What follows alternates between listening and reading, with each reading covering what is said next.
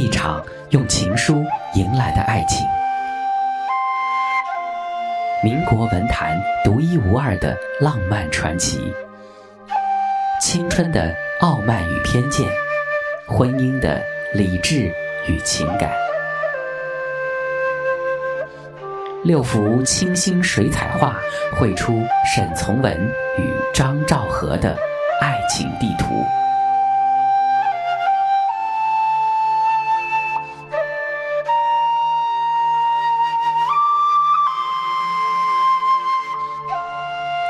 作者清晰，播音制作杨宇，一半温馨，一半冷。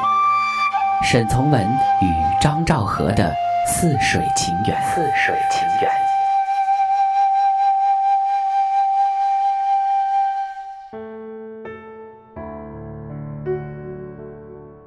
自序：民国才子众多。大多都写得一手好情书，相思磨人，也磨出了许多经典情书。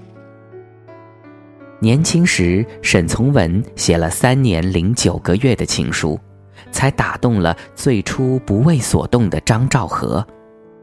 这是一则流传已久的传奇。沈张的情缘由情书而起，也由情书而定。二人的书信精选集《从文家书》出版后，被列入四部民国时期最美的情书之一。徐志摩与陆小曼的爱美小札，如花间词，软玉温香，缠绵旖旎。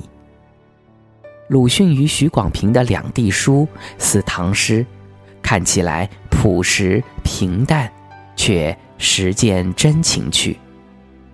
朱湘写给刘尼君的《海外寄尼君》，则如元曲，多写生活起居，虽是纸上私语，亦是柔情无限。然而，我私心以为四部中情书中，尤其当得起最美之称的，或当属明清小品文般的《从文家书》，行云流水，笔淡情深。我行过许多地方的桥，看过许多次数的云，喝过许多种类的酒，却只爱过一个正当最好年龄的人。这只是沈从文情书中最为人熟知的一句，却不一定是最有分量的一句。那一封封三三专利读物，经过写信人、收信人，还有邮递员以及若干其他人的手。仿佛还残留着当时的温度。那一页页的信笺固然造不出一艘诺亚方舟，却成为沈从文划向张兆和的桨，是他们纯真博物馆里最珍贵的陈列。情书太美，传奇未完。有时世人会以为流传中的动人爱情故事。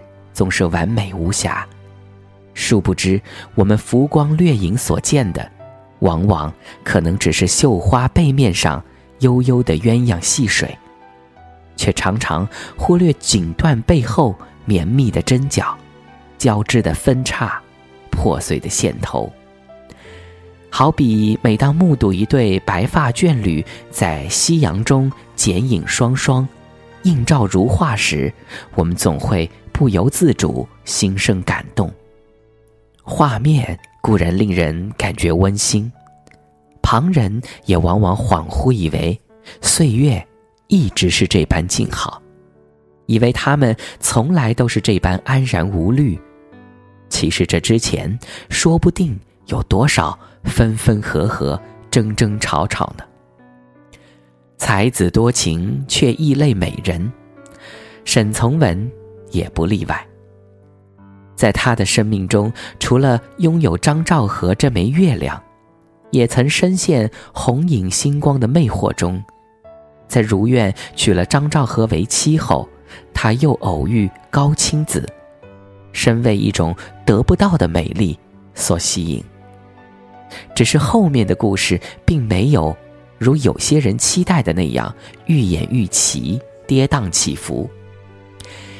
历经挣扎后，风波归于平静，他们还是继续相互陪伴着走下去了。沈从文和张兆和一生通信无数，那些往来互答之书，事无巨细，串联起了他们一生的琐碎时光。可以说是两个人的另类编年史。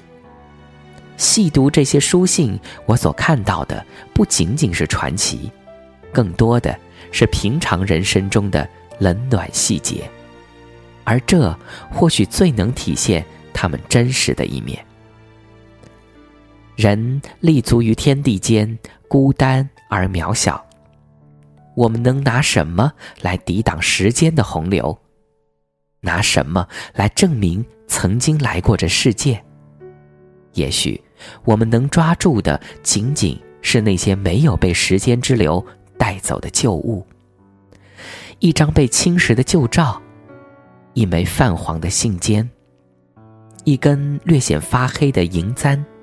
一粒残缺的纽扣，立于时光席卷过后的遗址中，与其勾陈所谓行迹，莫如为心灵做注释。